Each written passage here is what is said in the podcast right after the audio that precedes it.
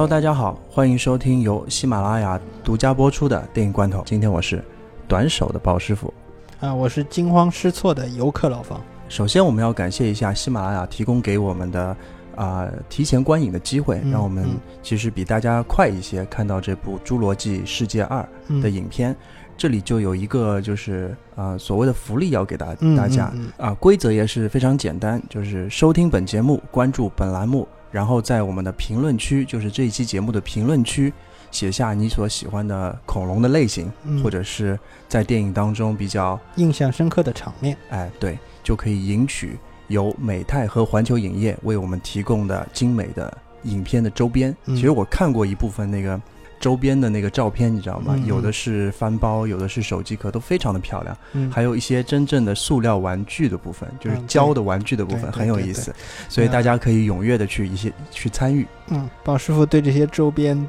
进行了一些抠挖填弄之后，发现他非常喜欢。啊，嗯非常喜欢，嗯，大家谁不喜欢胶呢？你说对吧？嗯然后我们这一期节目其实是分两个部分啊，嗯第一个部分其实是会说一下我们看完这部电影之后的一个大致的感受，嗯。第二个部分就是我们比较擅长的做的一些，其实所谓延展的内容，嗯。因为这是呃《侏罗纪》这个宇宙第一次重启的第二部续集，对，嗯、所以它其实绕不开的就是老的《侏罗纪公园》的一二三部曲，嗯，对，这是肯定绕不过的。对，然后我们就就着这个基因为大家剖析一下，然后顺便对比一下老的三部曲和这部重制版当中千丝万缕的关系，哎可以这么说。对对，铺垫了那么多，嗯，感觉也应该要进入主题了，因为我们之前在群里面也有，我有问过大家嘛，嗯其实喜欢这个 IP 的人不在少数的，嗯很多人说一定会去看这部电影。也有很多人其实对恐龙也非常感兴趣，对他们来说，恐龙这个主题以及侏罗纪世界带给他们的感官是非常好的。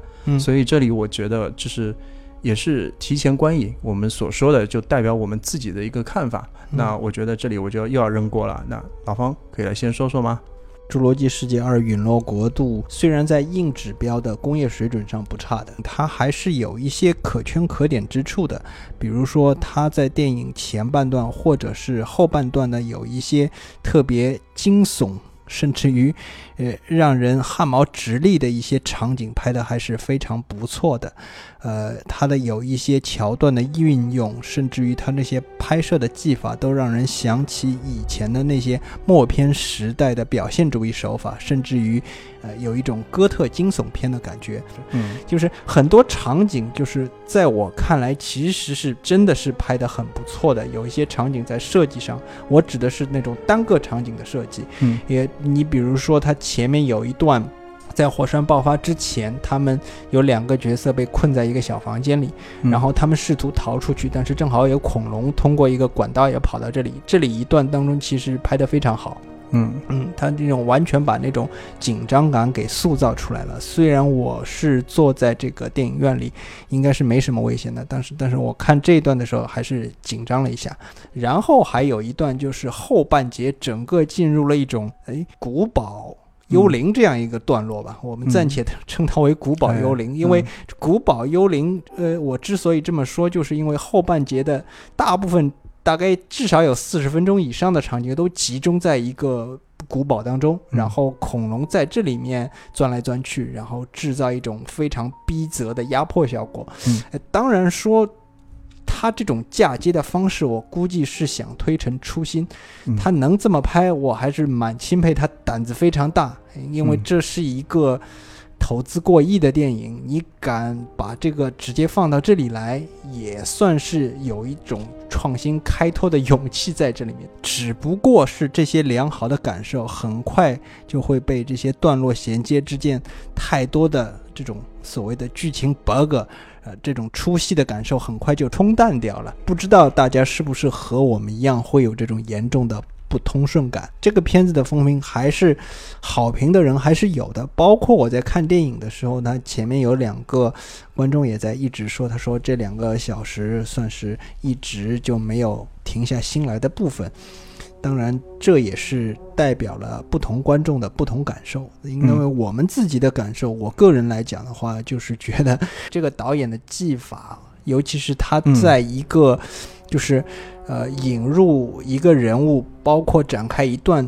故事这种方法的转接上技法真的是非常不好。嗯也就是你不管是像《侏罗纪世界》的导演科林·莱特沃也好，就是斯皮尔伯格也就不说了，他们在转场景的时候，通常都会，呃，通过一些镜头，包括比较巧妙的把场景转过去。这个导演不是，他是硬接，嗯，就是说直接切到下一个场景当中，让你连一个心理上的转换过程都没有。嗯就唯一值得一提的只有一个场景，就是这个几个主角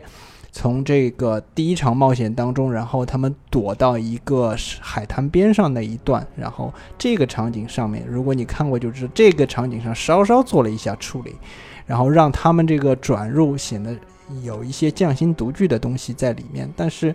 结尾部分你告诉我有这样一个新的局面打开了。那么可以，我还是蛮期待后面的故事的，还是，哎，还还是蛮能让人产生一种新鲜感，去期待去看下面一部电影会是什么样的。嗯但是这个过程实在是，就是跌跌撞撞，很不通顺的，一路东扭西歪的，就是到了这样一个结局上。对，前面就是包括了我们之间所看过这部电影之后的一些感受嘛。嗯嗯接下来就是会说到嗯，关于这部电影的一个最原初的基因，就像那个电影里面就是嗯最原初的基因工程哎，对，它的由来是怎么样的？老方可以帮我们延展一下。呃，这个基因其实说到底，它最重要的这个基因的创造者还是两个人，一个人就是大家已经很熟悉的斯皮尔伯格大叔，四叔。嗯，四叔，对，嗯。四叔最近也也比较火火啊，对，真的火啊。哎，这部片子应该说是，呃，有四叔作为一个名字出现在制片里制制片片人人里面嗯。作为加持的话，这个应也应该能够吸引不一部分人进到电影院里去看，这是其一。还有一点呢，就是他的就是这个原始原初的文本小说的创造者，也嗯就是呃约翰克莱顿这个人。嗯然后这个人呢，他最早是他写了这本小说，同嗯时呢，他也专门写一些科幻类型的小说，而且他写的那些科幻类型的小说也经常被那种商业片作为模板，然后嗯改编以后就直接搬上荧幕。他他写的那种小说，呃，类型也很多。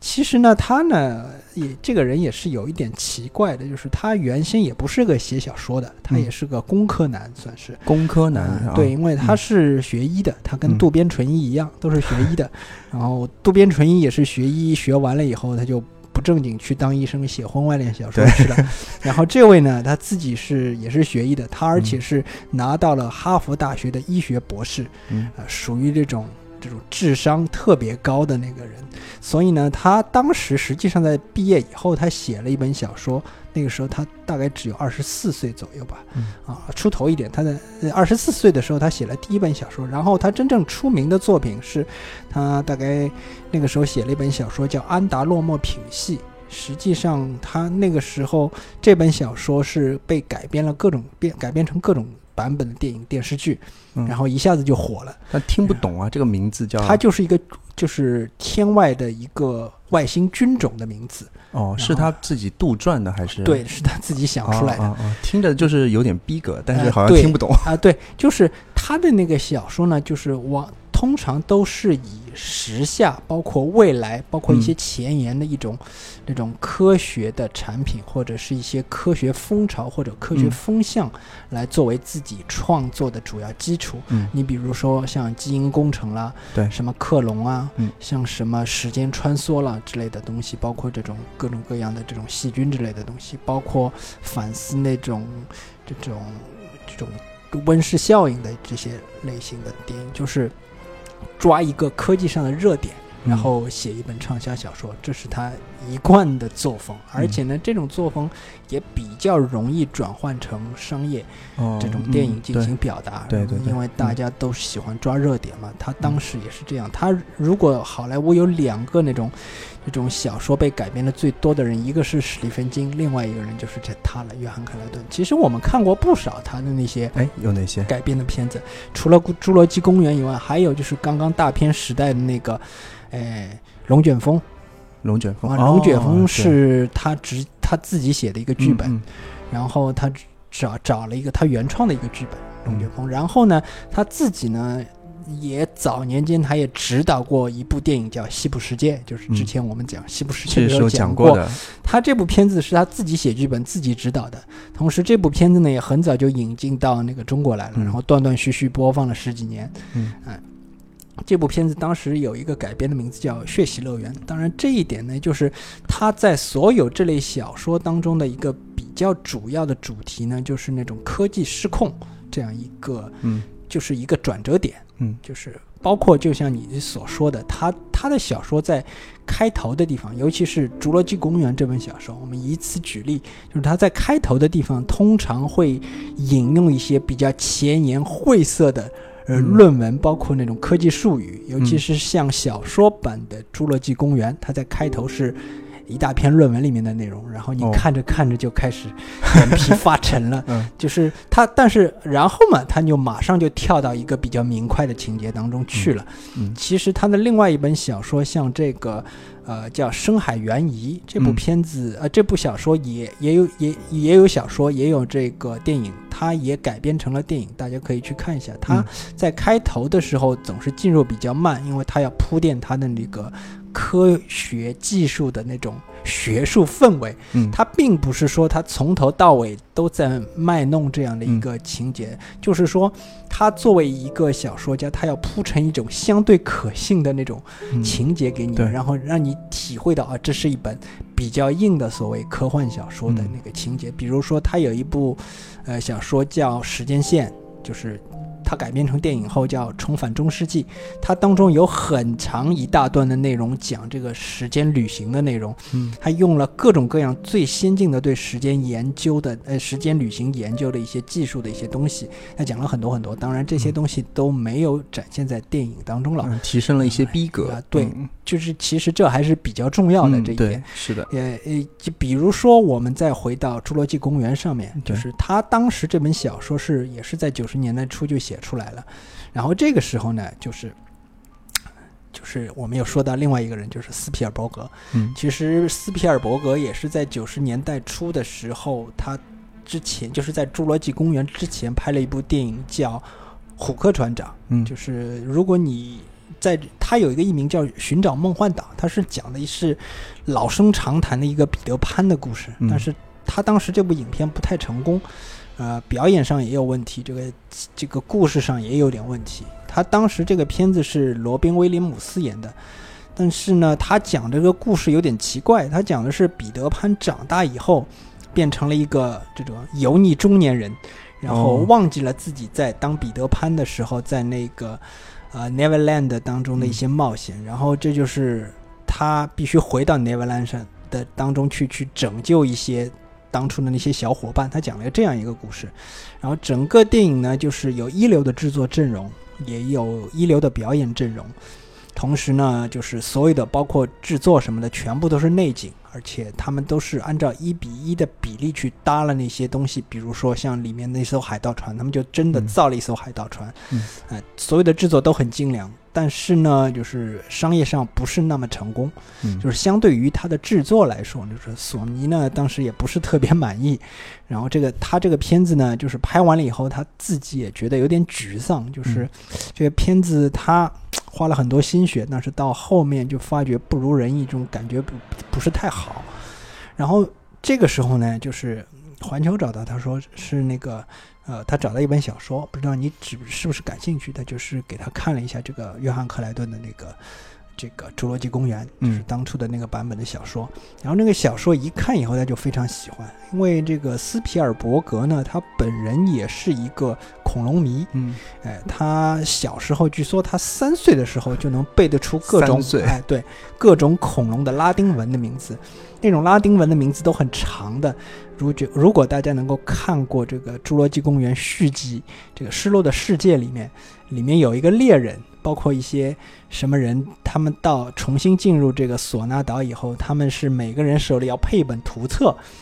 然后他们在互相用对话机对的讲的时候呢，讲这个恐龙怎么样的时候，他就是完全没有办法叫出它的名字，干脆就这个什么秃头龙啦什么的，猫王头型的龙啦，说说说这种话了，因为名字太难念了，念不出来，比较拗口。然后然而呢，就这个这个斯皮尔伯格在三岁的时候，他就能把这些诡异的拉丁学文明的名字倒背如流，就是算得上是一个恐龙迷。同时呢，他当时呢，因为这个剧本呢，他原剧本，呃，他这个剧本他也觉得，哎，这个故事推进的比较简单，线索也比较清晰，跟之前那个寻找梦幻岛那个故事就就相比要要清晰很多。嗯他也非常喜欢，当他当中的那些基因的那些改造的部分呢，他也觉得哎很可信。嗯然后呢新鲜哎，那个时候算是比较对新鲜的一个，而且呢，，当时呢，就是还有一个当时一个背景呢，就是美国的经济正处于一个比较腾飞的状态。嗯嗯，因为很多大公司都愿意花钱去投拍一些大制作的影片，就是嗯包括像之前的索尼投拍的这个所谓的《寻找梦幻岛》，它也嗯可以花钱去拍一些影片。也就是整个九十年代到二十一世纪初的这一段时间，是就是九幺幺之前的那段时间，就是属于美国电影好莱坞电影史上算是一个比较好的一个时代。当时有出了很多我们现在看来非常经典的片子，像《阿甘正传》、像《肖申克的救赎》、像低俗小说这种片子，都是那个时候出来的。这一段时间，包括现在我们讲的《侏罗纪公园》，都是一些呃非常出色的那种，大家就是呃奉为经典的，然后提起来的时候，所谓的启蒙类商业电影，都是在这个段时间被逐渐被拍出来的。哦，它有一个大的背景是什么呢？就是美国的经济状况。嗯当时一是那个冷战结束了，冷战结束了以后，就是苏联解体以后，就是等于是整个美国的经济状况开始向好，它可以把一些资源从这些军备和对待苏联的上面资源配置上，把嗯这些资源重新调整到这种自由市场上面。嗯同时呢，就是苏联解体以后，它留下的一些所谓的原先的那些苏联势力范围的东西呢，然后可以由这个美国去顺理成章的去接管。然后呢，它在各个方面都一路高歌猛进，然后整个美国的经济就处于在一个上风口。嗯人家说像什么，你站在上风口的情况下，连猪都能飞起来，对吧？对，更何况像好莱坞这个这个部分，它里面还是大有聪明人在的。这如果猪都能飞起来，更何况他们，对吧？嗯。然后就是这一个《侏罗纪公园》这个拍摄过程呢，它当中还有一点就是非常非常重要的，就是科技的进步，也就是电脑 C 级的进步，也就是计算机图像的一些大跃进的是一个发展，嗯就是嗯。从这部电影和它前一年的另外一部科幻片，就是卡梅隆的这个《终结者》第二季，终结者二，对嗯。这两部电影应该是这个呃电脑 C 级技术给人印象特别深的，深哎对。对然后就是那个时候，我记得我刚刚看这些片子的时候，就是每一个这种。卖电视机的那种商场里，对吧？包括卖音响的商场里，都拿这两部电影来作为，呃，画效测试了、音效测试的什么，就说明，就是当时这两部电影都已经作为在技术上做到了最强的标杆，尤其是《侏罗纪公公园》，它也是第一部采用 DTS 音效技术的电影。然后就借着这一个，在当时呃就是风是盛行一时了，也就是再回到电影制作上制作上来说，其实斯皮尔伯格当初在设定这个电影的时候，尤其是在做这个恐龙这个东西的时候，他还是花了一点脑子去想这些事情的，因为原先呢，他还是想用一些比较传统的的那种。定格动画，嗯。甚至于机械电子模型这样的东西，嗯，他当时这里能不能给大家说一下定格动画一般的那种做法或者是展现啊？呃，定格动画就是就是你做一个模型，对，就是做一个恐龙的那个模型，模型，然后当它移动做一个动作，你拍一格画面，嗯就跟犬之岛那种制作方式是完全一样的。嗯然后这样的制作呢，你就会发现一个恐龙，这是一种传统技术，嗯，是从五十年代、六十年代开始就有了。哎，通常会做呃缩小比例的那种制作，然后去拍摄，对吧？嗯，然后拍摄之后呢，就是它模拟那种大的场景，但是他其实做的恐龙其实没有到达非常高的那种状态，只是像一个木偶一样。但是但是他当时想做一个一比一比例的霸王龙，哦，一比一比例，对，霸王龙倒是还能做一做，对我觉，得因为霸王嗯龙应该啊说还可以，对不算特别高。对对对，但是后来他有一个有一个朋友，嗯他这个朋友跟他关系也特别好，这个人叫乔治·卢卡斯。啊然后他说：“你看一看我们公司有一个新的技术，然后就是电脑生成的技术。你嗯要不试试试看这个技术？因为我现在没有办，我手头在做一些测试，啊，我现在没有办法用这个技术，但是你可以试试。然嗯后他就是说，你对于这部影片，这个公司做了一个初期的一个测试，嗯，做预言对，预演就是做了一些很简单的一个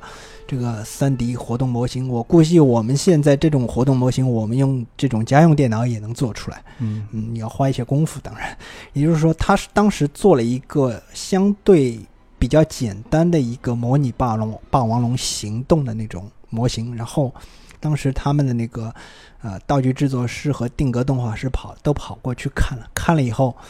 呃，斯皮尔伯格马上就拍板说我要用这个东西，嗯然后他们的那个道具道具师，也就是机械模型师斯坦温斯顿，嗯，然后他他就吓吓死了，然后跑到厕所里去坐了三十分钟。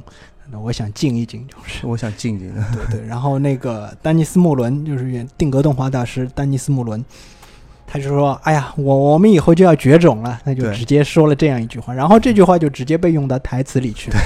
然后就是这个这个，他们最后冷静下来，继续回去以后，就是心情好像似似乎已经平复了，但实际上就是遭受了莫大的冲击。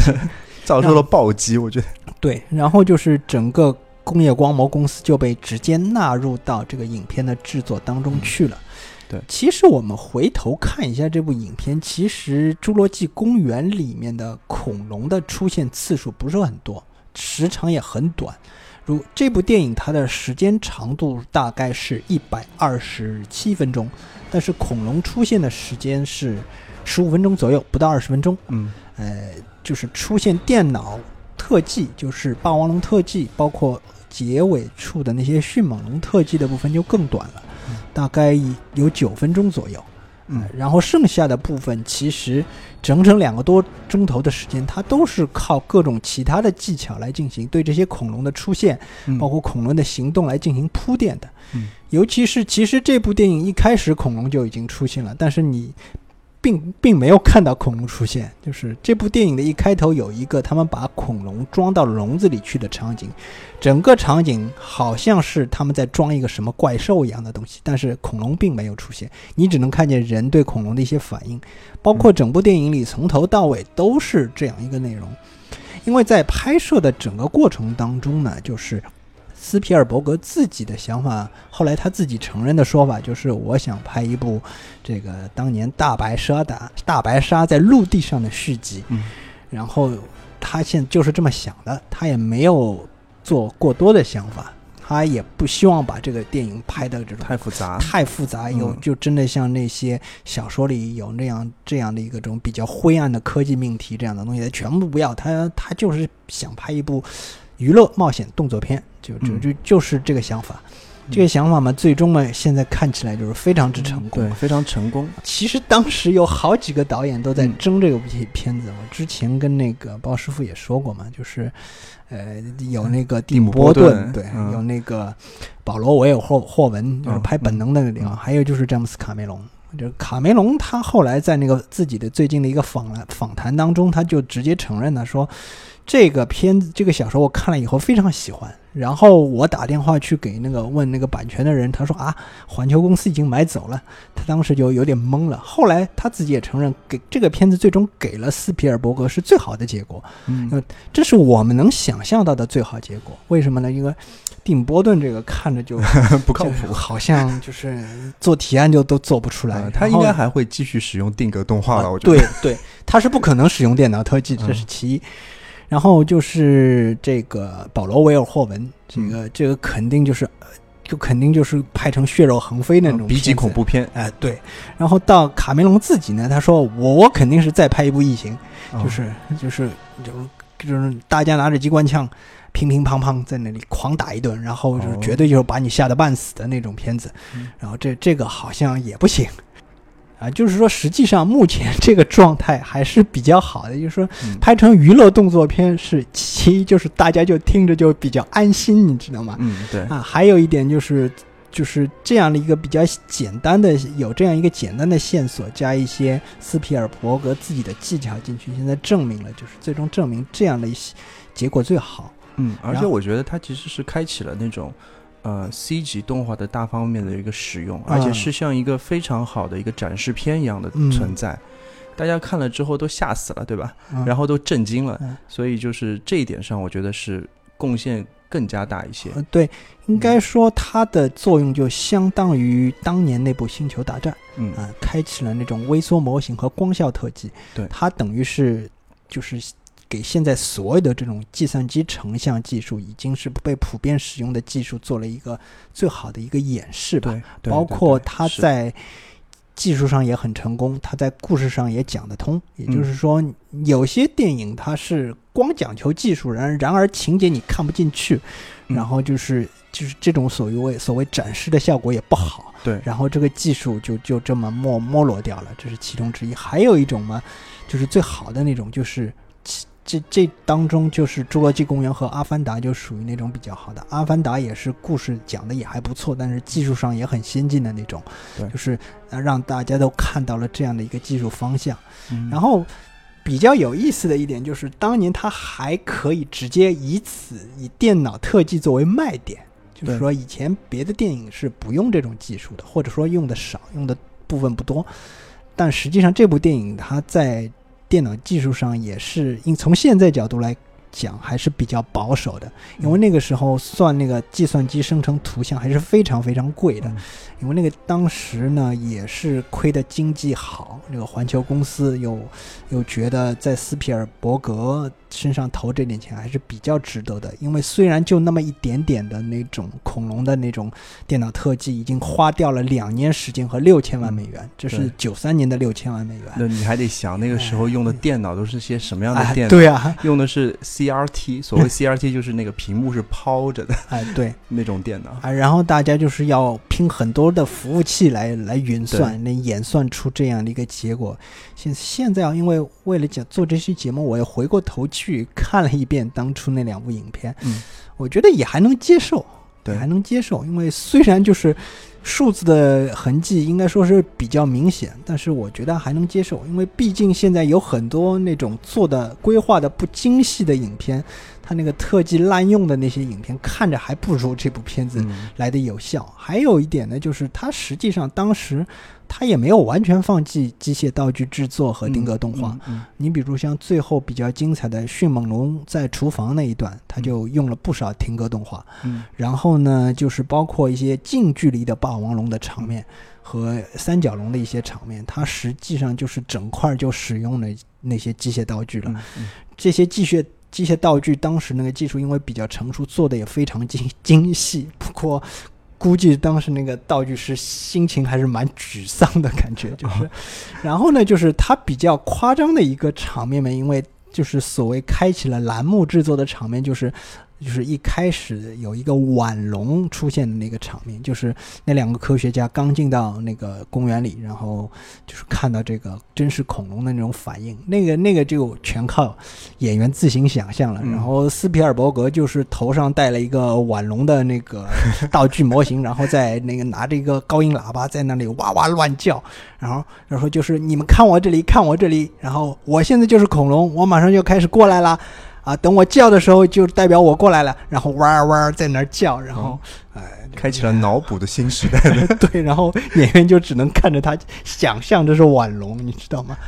然后就是呃，这个时候这这样的一个片子就算拍完了。嗯。其实司导当时也，你只能说他当时那个创作力非常旺盛嘛，因为九三年的时候，他不仅是拍了《侏罗纪公园》，他年底还有一部《辛德勒的名单》在上映，也等于是他在同一个时间段里拍了两部这种比较重要的作品，嗯。而且这两部作品应该说是他整个的导演生涯当中最重要的两部作品之一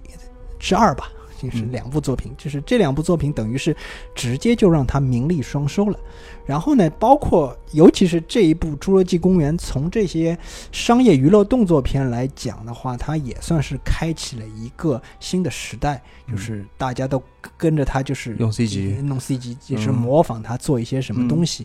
呃，同时呢，包括后面的就是我们在二零一六年看到的那部，哎，《侏罗纪世界》界嗯。跟《侏罗纪公园》也是在那个整个包括在故事推进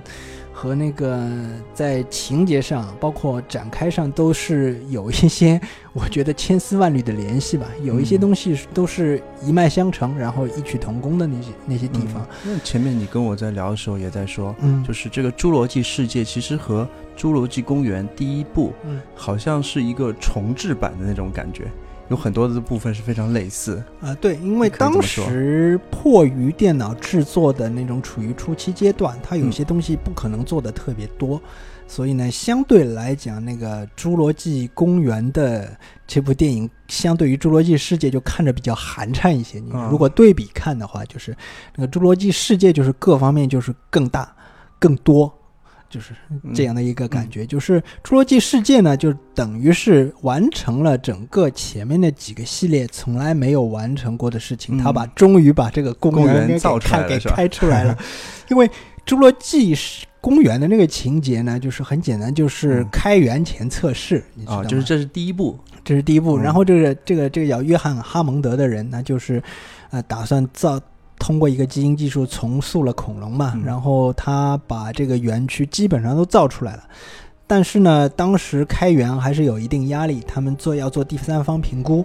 然后第三方评估他就找来一帮人去做这个评估。其实这个故事讲的就是这个评估当中出了一些乱子的事情。其实如果一定要从这个这些桥段展开的效率来讲的话，我觉得《侏罗纪公园》要比《侏罗纪世界》要强一点，嗯因为《侏罗纪世界》当中这个这个所谓科技失控的这个场面 的整个的说服上。有点有点缺乏说服力，我 是我是觉得就是智商失控。啊、对，就是第一就是他只是简单的说了我们用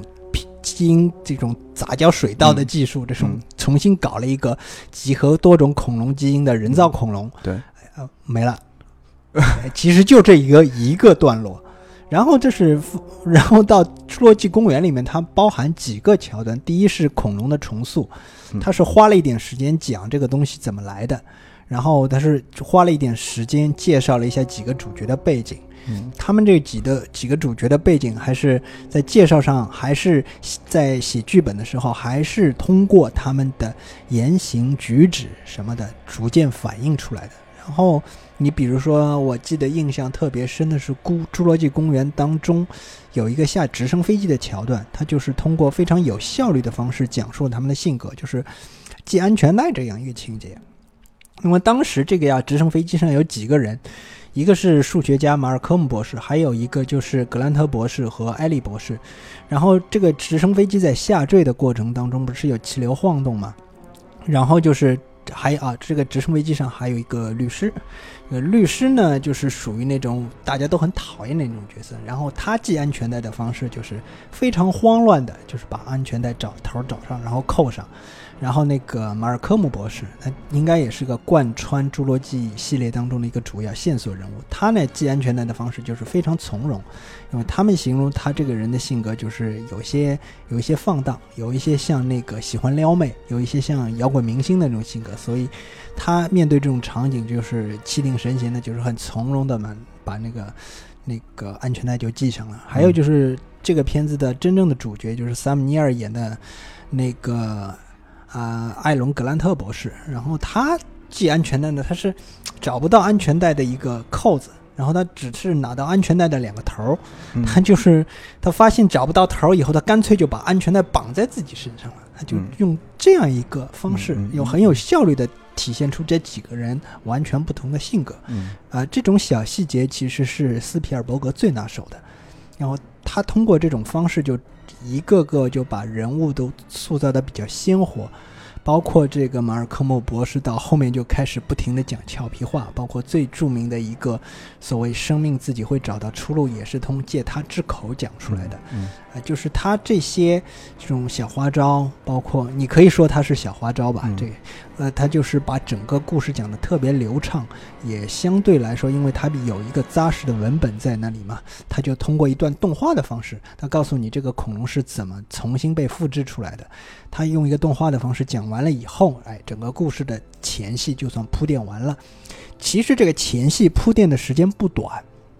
挺长的，大概有三十分钟左右吧。但是呢，它节奏就控制得非常好，这整个过渡的桥段也非常顺滑，应该说。嗯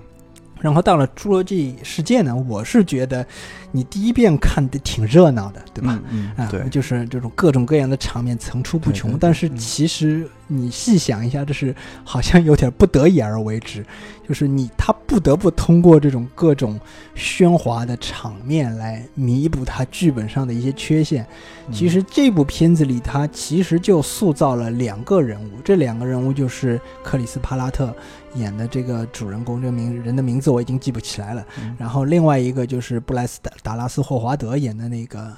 呃 女主角吧，嗯 就是这两个主角之间，他是靠最终是靠这两个人的互动来那个进行这个故事。实际上，这就是最简单来说，它就是那种男女搭配的那种场面，而且他用的那些桥段，这两个人之间的那种矛盾，或者说就是那种欢喜冤家的那种设定，都是。呃，就是特别特别老套的那种方式，就是你你把他们这种这两个人物置入到任何一部这种商业动作环片的环境当中都可以成立的。他们没有自己的独特性，你也很难显现出他们自己在这个这这这个专业专业业务角度上有什么特别的地方。只有克里斯帕拉特好像他是嗯是个驯兽师这样的一个人物，嗯但是这个驯兽师的那个场面是。一开始就奠定了他是怎么习得这个技术，你也不知道的，嗯、反正就是这么习得了。然后那个女主角给人印象最深的只有穿着高跟鞋嗯跑步这一条了。然后据说还是当时是一个什么高跟鞋品牌的硬植入啊，他哦，说那牛逼呢！他说说是穿着我们这种运动性的高跟鞋跑步，还还是要比那些穿运动鞋跑步更不容易伤到脚，跑的速度也更快。当然，是不是真的我就不知道了。然后，所以说相对来说，《侏罗纪世界》这一部电影，它从这种各个角度来看的话，它是相当于《侏罗纪公园》的各方面的升级版。嗯哎，这个升级版得益于就是当中有十几年的恐龙空档，还有它在那个技术呃电脑技术特别成熟以后，这个对恐龙的塑造进行了大幅度的增值和增加。呃，其实还有一点是《侏罗纪公园三》留给这部电影的一个遗产吧，就是恐龙对打的那种场面。就是哦《侏罗纪公园三》是一部。呃，非常失败的一部续集，它这个影片的长度也非常短，只有九十几分钟，播放时间我看也最多九十分钟出出头就结束了。然后我当时的感觉啊，这就完了。其实虽然说这个电影比较失败嘛，因为因为其实斯皮尔伯格在九七年的时候就已经拍了《侏罗纪公园》的续集，也就是《失落的世界》，他当中有整整四年时间，他一部电影都没有拍。然后等于是他自己在重新上手的时候，他觉得自己有已经已经有一点手生了，你知道吗？嗯然后他当时也是根据这个克莱顿的续集小说进行改编的，他在文本上还是比较靠得住的，包括他编的一个故事，整个的脉络也好，这个呃流畅程度也好，应该说是。都是比较好的，但是因为作为续集嘛，它的口碑不是很好，但是商业上还是比较成功的。嗯，所以这个 这个制作呢，到了之后，就是到了二十一世纪以后，啊，他这部电影的续集终于出了。这个也就是说，第三集《侏罗纪公园》第三集就是纯粹的一部逃。跟那就是躲避恐龙和恐龙对打的那种片子了，就是相对来说，我还是觉得我这我我看第三集的时候，我还是觉得蛮过瘾的，因为它比较纯粹，它就剩这些场面了，就是看看也也也也算是看了一些前几部里面没有的那些场面，也算是也算是看着挺新奇的，嗯嗯然后看着也比较过瘾，就是就像一部从头打到尾的那种片子嘛，它也没有其他更多的想法了，就是就是就是打就是逃，它里面有各种各样的惊险场面，但是可能就是大家对这样的一个电影就是不大买账。就是，所以票房也不是很好。从此以后，这个 IP 就停滞了十几年的时间。因为十几年以后嘛，等于是这个斯皮尔伯格自己在着手再重新做这个 IP。他本来是要自己导演《侏罗纪世界》的，但是嗯后来最终还是他可能还是觉得这个风险有点大，这个锅让其他人去背了，你知道吗？找了一个新手，就是科林莱特沃，就嗯是这个导演，就是后后来一度是。要去指导《星战九》，后来和迪士尼嘛闹了矛盾，就是撂挑子不干了。他他最终也没有做下去。他现在其实我们刚刚讲的那部《侏罗纪公园》的第二集，他也只是作为联合编剧和制片人，就是科林莱特沃。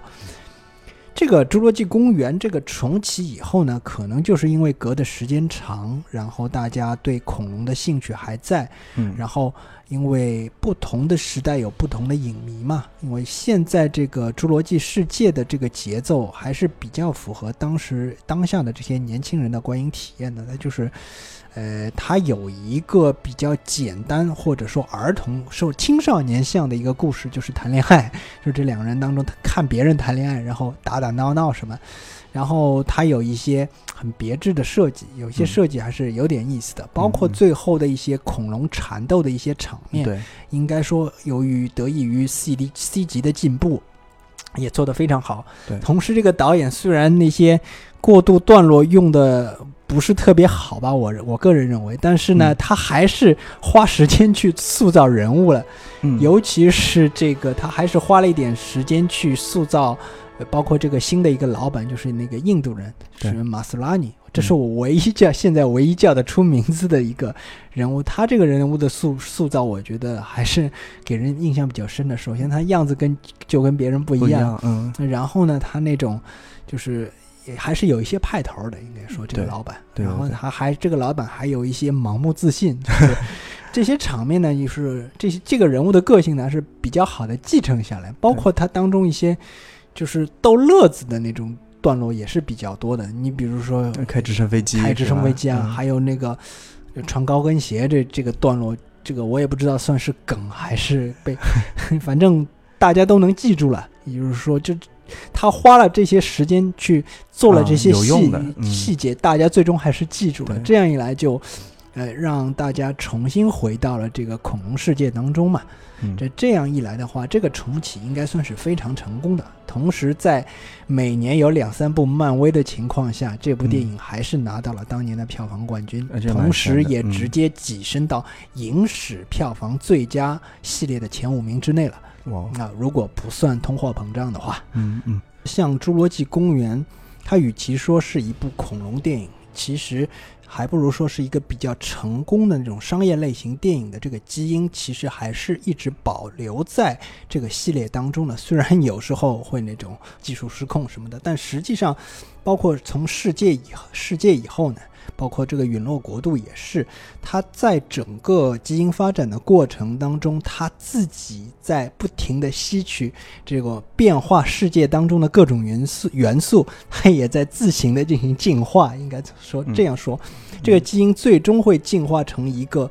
应该说也是呃与时俱进的那种吸收当下各种因素的一个比较完美的适应世界的这样一个形态。嗯包括这两部电影里，它也有很多一些新的元素出现，它也是在努力的挣扎下去。嗯跟我们的那个电台一样，求生欲也是很强的。也正是这种旺盛的求生欲，呃所展现出的那种生命力吧，应该说，在整个电影当中也是一脉相承的。这种商业片的这种基因，在今后它必然会更多的保持下去，也会更加的多元化。但是它最终会发展一个成一个什么样的形态的话，我我觉得我们只能拭目拭目以待了。对，就像电影里面所说的嘛，嗯就生命会找到它自己的出路。对对，好，那这一期差不多我们就说到这里。所有听众可以参加我们这次的活动，在这里重复一遍，就是在我们的节目下面，在评论区里面告诉我们你最喜欢的恐龙类型，或者是最记忆深刻的片段，就可以去赢取电影的周边礼品，还是很不错的。然后喜欢我们也可以加我们的微信，在节目下方也有也有发出二维码。好，这一期差不多就到这里，啊，感谢收听，谢谢。